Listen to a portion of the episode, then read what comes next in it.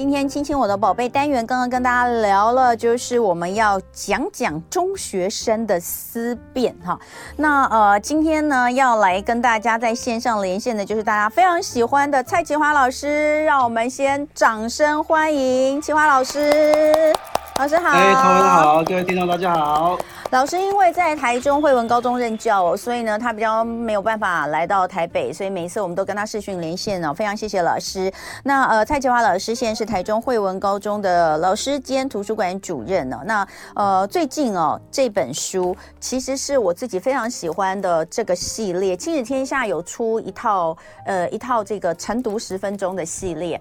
那有小学生有中学生哈，所以呢，呃，我我哎，老师，你今天的背景竟然是下雪，是太热了吗？因为思辨要要要先冷静才能思辨。还有啦，天气真的也是很热。呃，对对对对，好，老师现在呢，让我们感受到这个真的蛮清凉的。我觉得呃，视觉真的会影响到你的生理感觉，所以呢，现在我看到的这个老师的呃背景呢是下雪的，看起来像是欧洲的街头的那种感觉。我现在觉得非常的舒爽哦。好，那老师呃，这个我刚回到今天要讲的就是呃亲子天下的这个晨读十分钟系列，我自己非常喜欢。那这一次哦，蔡淇华老师呢写的中学生的晨读十分钟就是思辨世代，我启动。好，来讲思辨了。我最近常在聊思辨这个事情。我前阵子去呃我女儿的学校、呃，是一间私立高中，来对高一高二的大概七百位同学来做一场演讲。我其实就一直着重在思辨这个部分，因为我自己是做媒体的，我觉得。现在所说的阅读素养哦，我觉得很重要很重要的阅读素养，其实你真的需要从你大量接触的媒体资讯这个地方开始来训练哈。那呃，思辨能力哦，什么叫我我我自己个人觉得啦，思辨能力就是你今天看到一个东西，你不能全盘的接收，可是现在大部分的人大概都是全盘接收，而且透过网络的方式、三 C 的方式哦，接收到的讯息，不知道为什么比看书。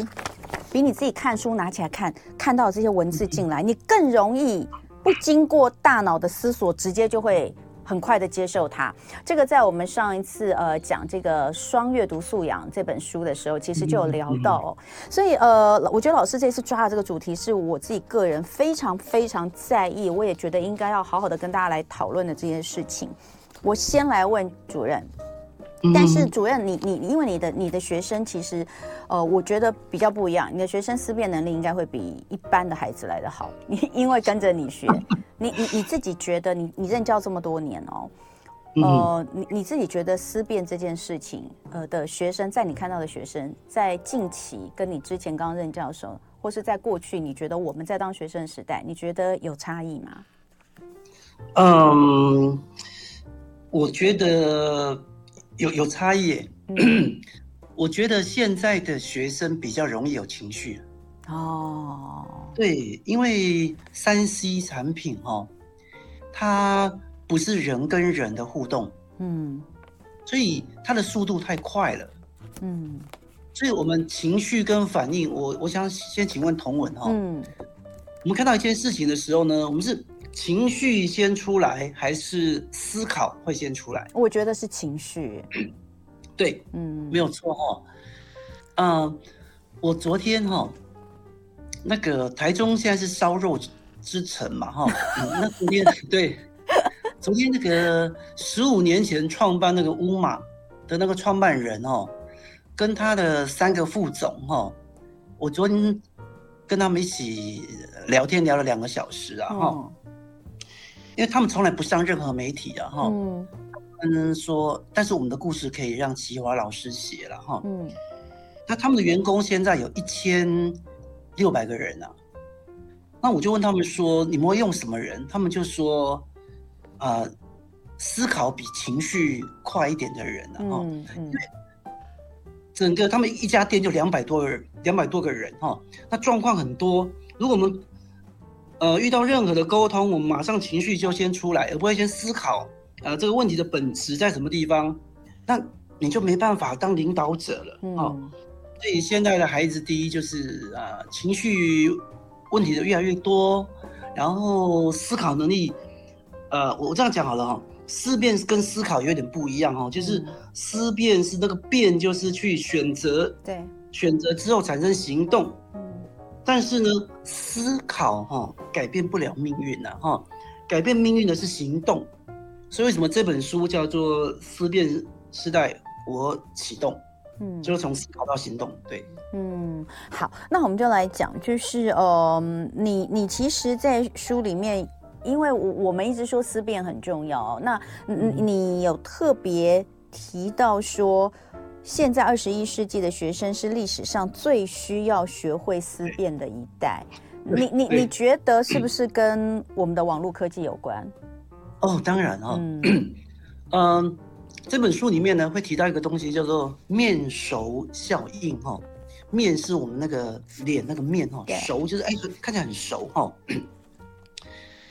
因为网络哈，它会不断的去轰炸你哈，而且我们看啊，呃，我们都知道台湾在二零二二年是 被发现是全世界被网络攻击最多的国家，嗯，哦。那，所以谁控制了网络呢？谁就控制了思想。因为我们平常你耳朵看见的东西，因为很熟嘛，所以呢，你就会认同它。哦，我举个例子哈，啊，我前几天带全家去环岛哈，那我女儿呢，不知道为什么呢，就突然一直讲龙潭豆花，龙潭豆花，她在耳我耳朵旁边就是讲，嗯，结果呢，我们一到关西休息站呢。我一看到有人在卖豆花，我马上就去买了。然后我对我一边吃，我就一边想，我从来不会这么喜欢吃豆花，那为什么看到我马上就买？我被洗脑了。嗯，对，所以山西时代就是这样子，它会不断的放一些讯息，然后最后你会恨你本来你本来不恨的人，你会喜欢你喜欢的人。嗯，对。呃，事实上书里面还提一个故事啦，就是说，我们都以为西方的早餐哦，就会有柳橙汁啦，就会有培根呐，哈，结果呢，历史学家一查哈，原来是 一九二零年代呢，那时候呢，培根过量，嗯，那柳丁呢，哈，柳橙呢，它这个生产太多，嗯，所以呢，就不断的做广告，就是呢，我们吃早餐呢，一定要吃培根跟柳橙汁，对，所以呢。一百年后，现在我们都以为西方的早餐就长这个样子，嗯、我们都忘了一件事情，这个是商业行销长出来的文化，嗯，所以我们受影响的。对，其实所有的节日不都是这样吗？对，就是什么节日，然后呃，比如说像美国的黑色星期五，好了，那也是商人炒作出来的。嗯、可是这个东西其实是比较呃比较难去。避免，但我觉得老师刚刚讲到一件很好的事情，就是思辨跟思考是不一样，大家应该要先先呃先厘清这件事情。可是如果你没有思考，你绝对不会有思辨，就不会进入到下一个阶段，因为要先思考再思辨。所以我们先来想一下，当你看到一个新闻，尤其像最近新闻很多，当你看到一些新闻的时候，你是情绪先出来还是思考先出来？我相信呃。我我我相信有一些新闻，你可能免不了情绪会先出来啊，这个人渣啊，这个禽兽啊，对不对哈？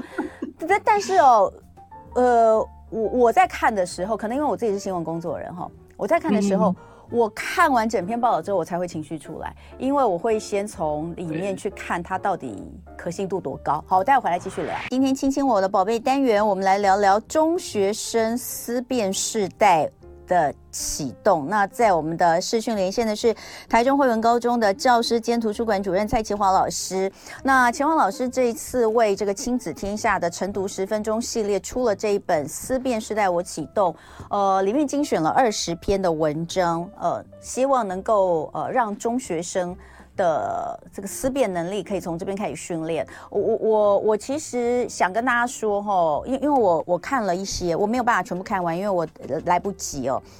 但我觉得我觉得非常适合中中学生的孩子哦。那呃，当然等一下我会请老师，因为老师他等于是选读人嘛，老师是担任选读人的工作。里面其实二十篇里面也有包括老师自己写的文章。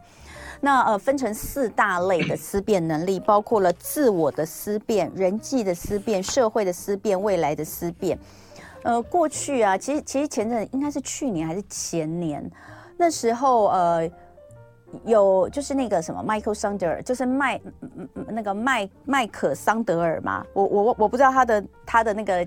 翻译是不是这样？就是哈佛大学的那个哲学吗？哲学系还是的教授，嗯、他其实有一场演讲叫做这个呃正义一场思辨之旅，那个演讲很有名，后来写成书。那我我有看演讲，我觉得非常好看。可是我也给了孩子看，其实我也给了孩子看，然后他也有出书。那我们家也有一本这个书，可是我家的孩子完全没有动它，完全没有动它。我后来看了书之后，我看了一些之后，我觉得其实对于中学生来说，他是有一点有点辛苦的啦。我觉得那个毕竟是哈佛大学的课，但我觉得老师你这一本哦，《中学生晨读十分钟的思辨时代》，我启动它其实相当适合中学生里面的选读。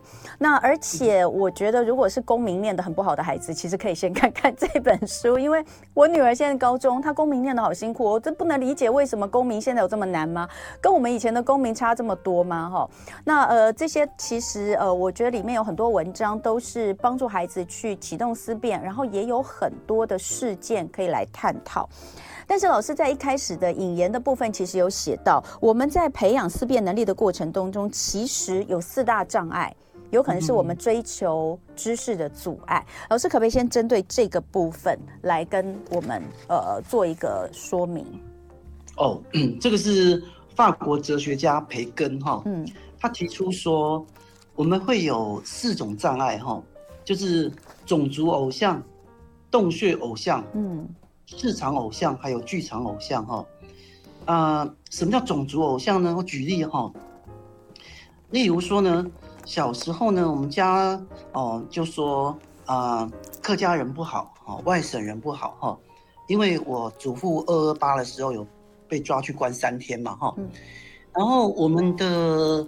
祖先呢，以前有经历过所谓的闽客械斗嘛，好、哦，还有漳泉械斗，所以，啊、呃，我的家族就会给我各种仇恨，要我去继承哈、哦。所以我念高中的时候呢，我跟一个客家人住在同一层楼，那我不知道为什么他长得很清秀，可是我看他就是不顺眼，嗯，他因为有偏见，所以我他说的任何话，我都会往坏处去想。所以我这辈子打了第一次架就跟他打啊，那我的手哈，如果如果可以透过镜头看到我的小拇指是没办法这个呃贴近的，为什么呢？因为断掉了，因为那场打架我我的手指打断了。哦，对。可是呢，等到我出社会之后，我发觉到哈，我最好的朋友呢，就是客家人跟所有的外省人呐。嗯。哦，我还知道一件事，就是呃，如果我们年轻的时候呢，哈啊。我们的家族跟老师哈，他们本身如果有他们继承的仇恨，他们会包装，然后像不断的在我们耳朵旁边催眠，我们就认为就是真的哈。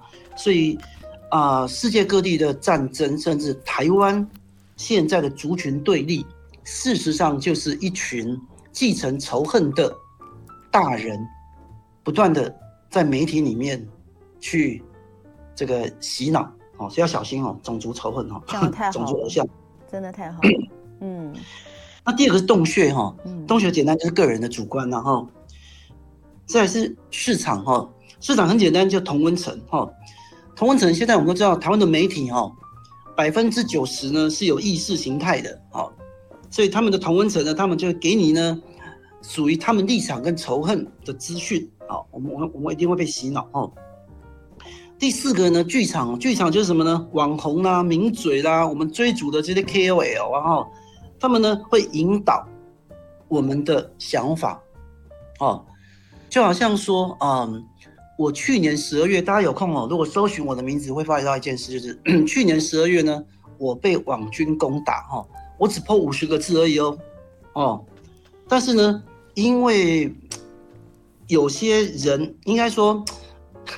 有些政治团体已经 不喜欢不喜欢我的发言了哈，嗯，所以他就我只写五十个字，他就会发动一些网红啦、名嘴啦，然后然后呢，我就发觉他们怎么写，就是说现在已经有人开始攻击蔡其华了，大家觉得怎么样呢？哦，然后他下面就开始哇，很多很多很多这个各种发言哈，那到最后大家觉得说哦，这么多人发言，就代表就代表说呢，这个人一定是个坏蛋。嗯，就发觉到那个，嗯，他们会，他只要谁攻击我，他们就会忙寄给我说，请问蔡老师，你对于这个攻击你有什么想法？嗯，然后我发觉寄给我的这些人呢，他们都是他们的这个，呃，我看他们资料呢都是假的，假账号，嗯，嗯，都假账号，没有名字，英文名字，那里面没有照片，也没有任何资讯，然后我看到呢。我就这样这样看哦，三十秒之内三百次分享，我说怎么可能三十秒三百次分享？嗯，这就是 AI 嘛，嗯，AI 它就大量的分享，所以就是说现在的政治哈，他如果想要打某个人哈，他就会利用名嘴，甚至利用网军，然后再用 AI，那快速的造成一个舆论，然后怎么去打你？可是那是真的吗？我我想半年之后大家知道，啊，那那个我就我就我就不再解释了啦。嗯、OK。好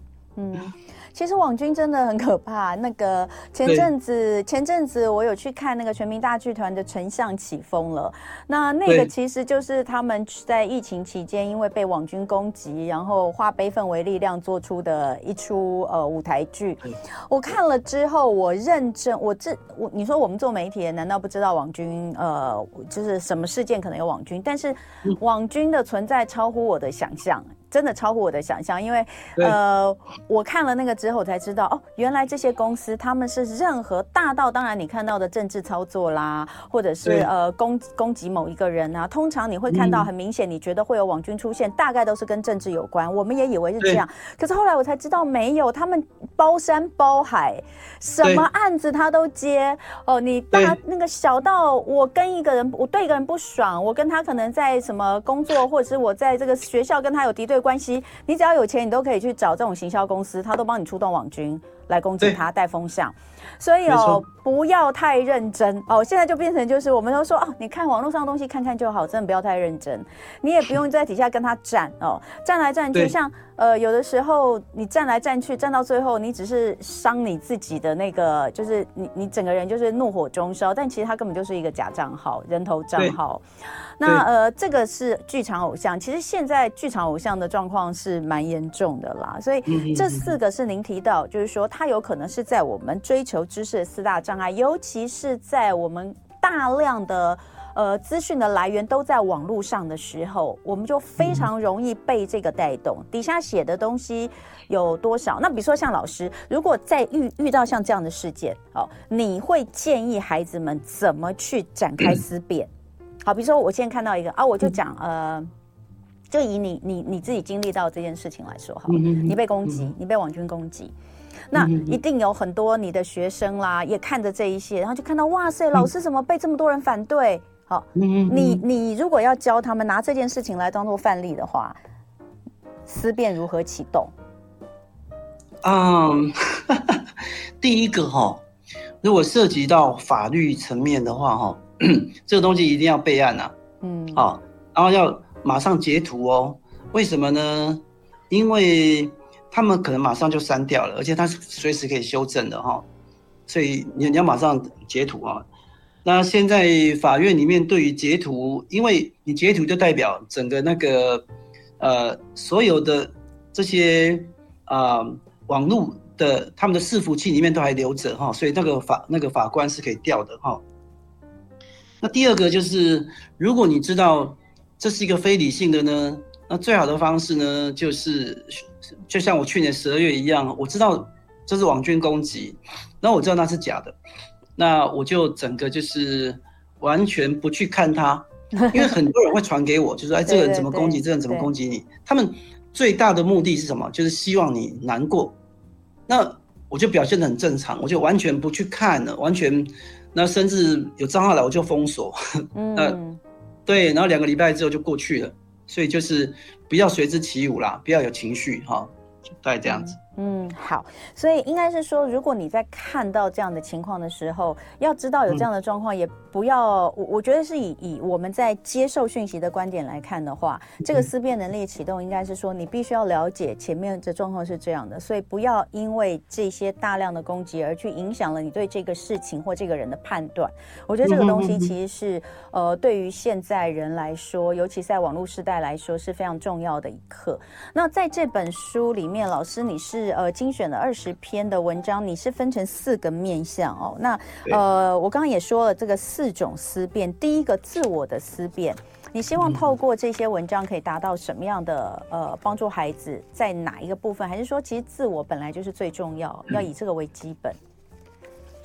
嗯，我觉得第一个就是，嗯，其实以前的联考时代哈，有一篇作文题目叫做。呃，胜己曰强啊，哈，它里面它讲就是，嗯、知己谓之明，胜己谓之强，然后我们以我们的孩子聪明，可是如果你不认识自己，那不是真正的聪明了，哈。那你认识自己之后，超越自己，那才是真正的聪明，哈。那当你认识自己之后呢，你要知道说什么是你做的会快乐的，嗯。这个东西我们讲的深一点，就叫意义啦。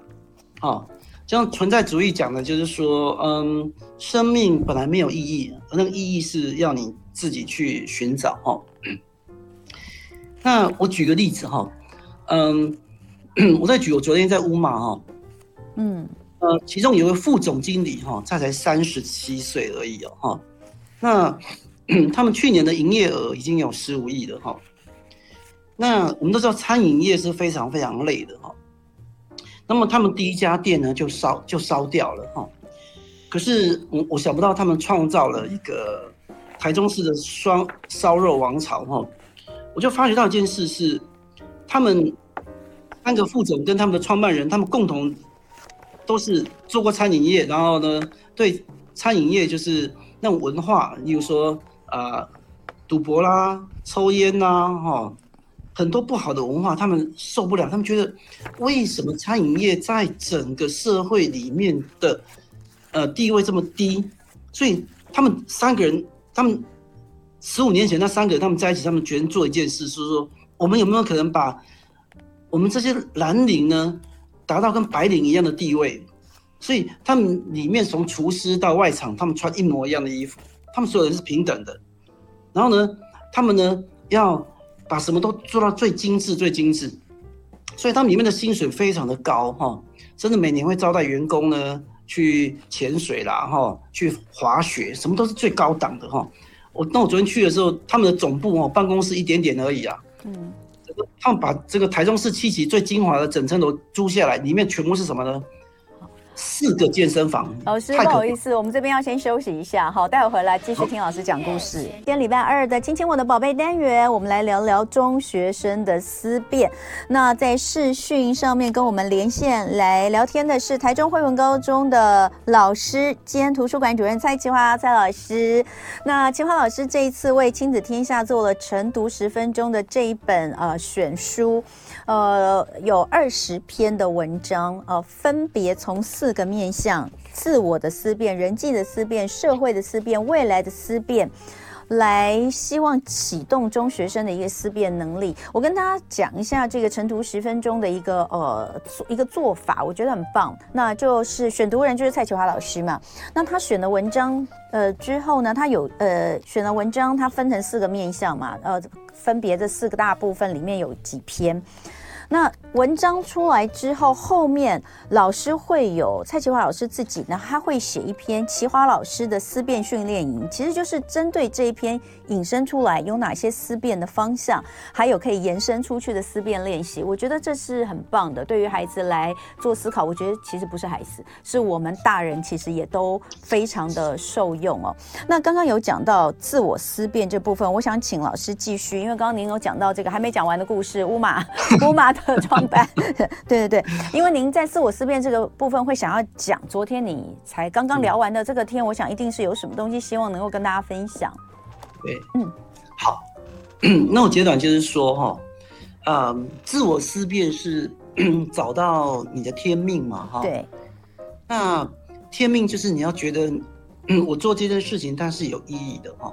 所以，呃，我我我讲到五马，就是因为他们有共同的理念，他们就是要提升整个餐饮人员的呃社会上的价值哈，还有大家的观点哦。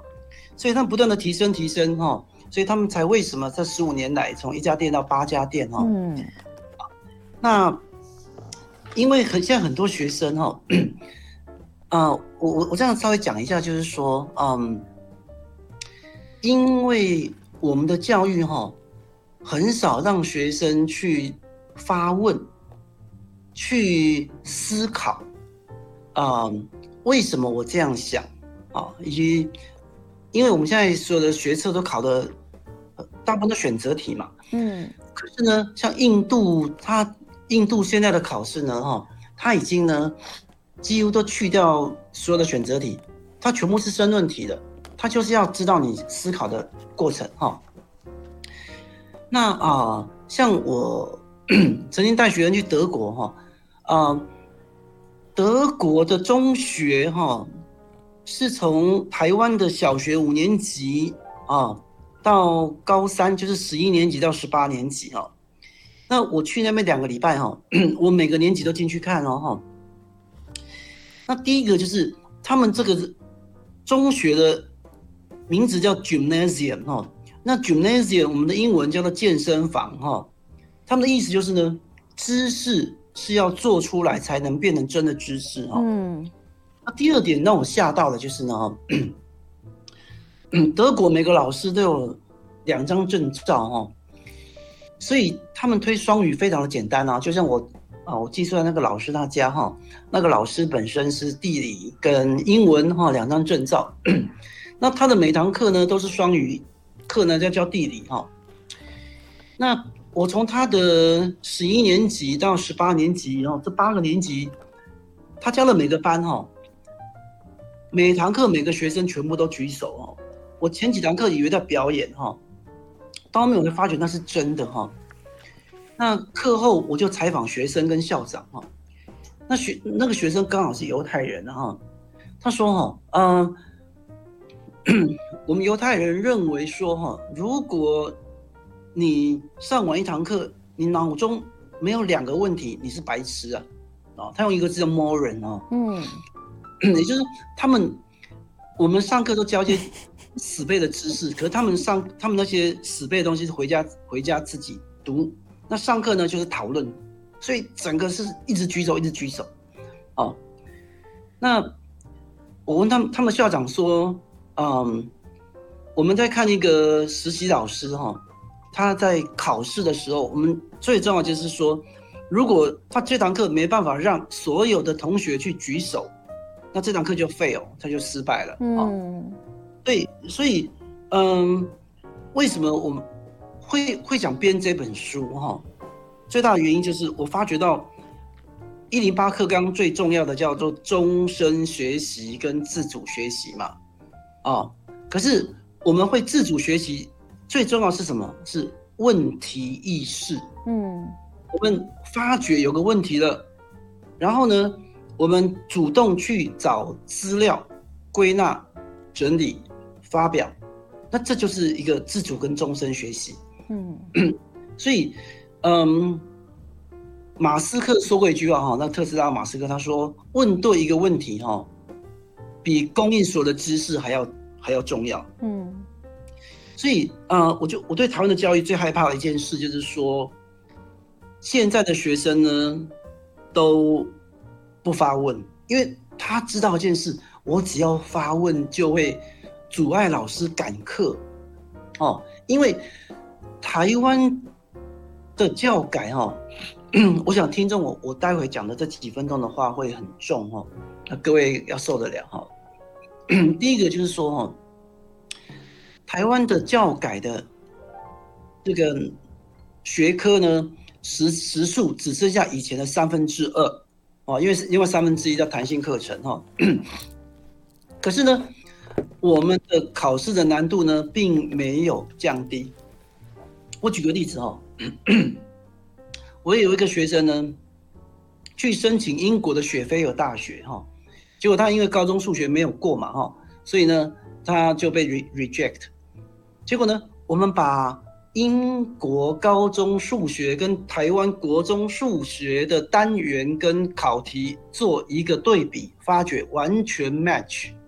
所以呢，我们拿他国中的数学成绩单给这个雪菲尔大学看，他们一看，哎，完全是一致的。所以那个学生被录取了，也就是说，我们台湾的孩子呢，他们从八点上到五点，百分之三十几还要补习。那么，所有的老师都在赶课，为什么要赶课呢？因为我们考试每一科都是考 AP 啊，就是美就是美国大学大一的程度。可是呢，全世界的。这整个教改却是怎样呢？就是很多美国大学已经不看你的 SAT 了，然后呢，你只要几科考 AP，几科考普通，你是可以选择它的难度的。嗯。可是我们台湾这五科全部都是美国大一的程度，都是我们称它叫精英教育的考题。所以台湾百分之六十五的学生，他所就读的课程是西方精英教育。最难的考题，嗯，所以台湾现在会有，台湾现在超过一半的学生，他在读书过程里面会读不懂、读不会，充满了挫折，嗯，然后整个老师必须不断的赶课。其实这代表一件事是，我们的教改事实上它是只有学西方的一些什么素养那些口号，可是我们整个制度，整个制度面。从整个升学入学的面是完全没有改的，甚至前几年还数学说，呃，有史以来最难，隔一年又说打破去年有史以来最难，所以，所以学生用以前三分之二的时间来学习过去的数学，那考题是比过去还要难，所以我们学生到最后就会习得性的无助，习得性的不敢发问，习得性的只为。升学制度而念书，他就不会去终身学习的。嗯，所以，哎，讲完了，很痛苦。那在下去呢？因为现在有忧郁症的孩子越来越多了，真的是在教学现场是很痛苦的啦，真的。呃，我要跟听众朋友抱歉一下，我为什么最后会大笑？因为我一直看着直播的蔡启华老师那个忧国忧民的脸。我我我真的我完全不想打断，因为。这个讲得太好了，我们都说教改有问题，可是我们不能只说有问题，这也是一个思辨。你要举出实例。刚刚蔡启华老师做了一个非常非常棒的示范，他去对比了国外学校他们是怎么样的学习跟怎么录取的，然后再来呃用台湾现行的状况讲，确实，所以你能怪孩子现在没有思辨能力吗？好像也不是，一直以来我们都是这样啊。比如说在小学的时候。呃，很多很多，其实我的朋友的孩子，他们可能从国外回来，他们小时候在国外，然后可能念到小学，呃，小学三年级回到台湾，然后进入到台湾的小学就读。之后呢，非常的不适应的最主要原因，就是因为当他在课堂上发问的时候，老师会觉得他是一个问题学生，他总是不停的在挑战老师。这些东西为什么要问呢？那爸爸妈妈没有办法，只能告诉他环境不一样，所以就跟他说：“那你这个就不要课堂上问，你就私底下去问老师。”他说：“可是下课老师就走了，根本就没有时间啊。那不然你就回来问我好了。”孩子其实后来就越来越沮丧，甚至就像老。是你刚刚说的，很多的孩子有忧郁症。那个孩子后来他才小学三年级，他就忧郁症了耶。他真的后来爸爸妈妈带他去看这个呃这个儿儿儿少的呃这个咨商，最后的结果是把他转去欧洲学校，台湾的欧洲学校哈。所以这个当然是呃我我们不乐见的。可是你说这个教育制度，你看他教改改了多少年了？几十年怎么改？其实都是换汤不换药。那变成说嗯，所以思辨能力的养成。简单讲，我们没有办法在学校的 教育里面取得。在 我我这样讲应该很公道啦，就是目前的教育没有办法取得这种，没有办法养成孩子的思辨能力。这也就是为什么像这样子的课外读物对于孩子来说这么重要。晨读十分钟，这个思辨是带我启动的部分。它其实里面的很多，尤其是比如说像是社会思辨的那个部分哦，因为有自我、人际、社会跟未来。社会思辨的部分，其实每一篇都是很重要的社会事件，都是值得讨论的社会议题，甚至有一篇其实就是现在 Me Too 的呃一个延伸哦。我觉得这些真的非常非常的重要。你说孩子没有思辨能力吗？你说他们真的脑子不好吗？完全不是这样。你只是没有训练的过程，你没有告诉他们你要在当中可以怎么去抽丝剥茧，怎么去延伸。等下回来我们再请老师继续。哦，好。今天在我们视讯连线上跟我们聊天，聊中学生的思辨呃的教育的是台中惠文高中的老师兼。图书馆主任蔡启华老师，老师刚刚那一席话哇，引发非常大的回响，在我们的留言区，好多的呃听众朋友都都发表了自己的想法跟看法，就觉得哎、好像大家其实都有这种感觉，可是现实的状况是如此，所以我们也没有办法，就是我刚刚做的最后的结论，我们要希望孩子有思辨能力，我们不能怪他们为什么好像。脑子都不堪使用，不是这样，而是我们没有开启它，我们没有给它。像我刚刚后来在这个广告的时候，我就在跟这个制作人聊天，我说，我说我都搞不懂为什么公民考的这可以考这么差。但是后来我仔细想一想，尤其是刚刚听完蔡启华老师那些话之后，我想他们上课教的公民跟他们最后考题考的公民其实是没有办法挂钩的。也就是呢，上课他讲的东西就是很死死板板的条文，可是现在的考题都要很活。你有教他们怎么从这个里面抽丝剥茧？你有教他们怎么用一些议题去延伸，然后导入到你上课教的这些东西吗？根本就没有。所以，呃，思辨能力需要训练，可是好像没有办法在我们目前的这个课堂上训练。那课外读物刚刚讲很重要。那秦华老师，我们最后三分钟的时间，你可以告诉大家。我们这本书可以怎么运用吗？哦，老师没有声音，老师没有声音，老师没有声音出来哦。我等一下，老师等。哦，有有有了，有声音了。有，呃，我们从自我探索哈，人际思辨哈，社会思辨到未来思辨哈。嗯。那我很快的讲一下哦。第一个就是呃，回答听众一个叫大脑准备论哈。嗯。嗯，就是说我们现在孩子学。呃，怎么可怎么学都学不会哈？那有可能这个孩子他不适合抽象学习哈，他需要五感去学习哈。嗯，所以呃，以我自己为例，就是我到大学英文系毕业，我预官英文考八分哈，我是全系最低分，还被留级哈。可是我去贸易公司，我使用英文之后呢，呃，到最后我用教人家的方式哦，去补习班当实习老师哦，我用这个对的方法哈。那么最重要是大脑准备好了，所以我两三年之内，我考研究所跟学分班，我的英文都考满分哈，甚至我考公立学校，几百个人去考，我们还是可以考进来哈。那我女儿也是好的例子哈，我女儿她都学不会，就说你去睡觉，不是你笨，呃，而是因为呢，呃，考题太难哈，所以呢，我让我女儿就是晚几年晚几年，而且去呃去念高职哈。所以他从一个 PR 六十几哈，台中市的公立高中一所都考不上的学生，他有可能就是哎，到最后推甄上台科大。他台科大毕业之后呢，他一样是呃考不上任何学校。可是我又我又采用对的方法，到最后他多艺考九百九哦，全世界最高，满分呢。然后对，然后他今年还入围那个大学，呃、这个呃要出题哈，还有他现在在在编高职的英英文课本。那他现在充满了自信，可是我们永远想不到一件事情，就是他以前是被认为一个很笨的小孩子。也就是说，你现在不会，不是代表以后学不会啊。我最后以我自己当例子，就是，呃，我年轻的时候怎么写都不会写，我到四十几岁的时候，我他突然间开窍了。为什么？因为我没有放弃，我没有放弃终身学习啊。所以我四十几岁才开始得了二十几个文学奖，那我的学生得了七百多个文学奖啊。那所以我还是一句话，不要放弃自己的孩子哈。孩子现在不会，不代表以后学不会哦。这是大脑准备论，大脑还没准备好啊。嗯，我先回答到这个地方，谢谢。好，那很谢谢蔡启华老师哦。那我还是要推荐一下老师的这本书哦，因为老师自己都不推，之后我一直帮他推。老师一直在忧国忧民。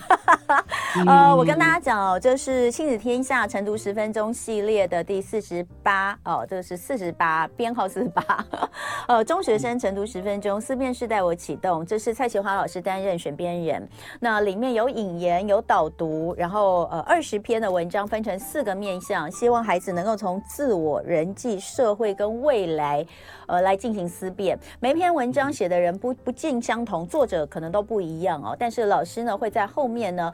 针对这一篇文章来，呃，在思辨的这个部分，引导孩子怎么去做思辨，后面还会有一个延伸，我觉得这是非常棒的一个训练哦。那其实我认为，呃，不止中学生，我觉得其实大人也很适合看哦。那呃，在这里很谢谢蔡启华老师今天跟我们聊天。受益良多，真的，谢谢老师。呃，那也推荐大家《思辨时代我启动》这本书，真的很值得看。谢谢老师，谢谢。谢谢龙文，谢谢。就爱点你 UFO。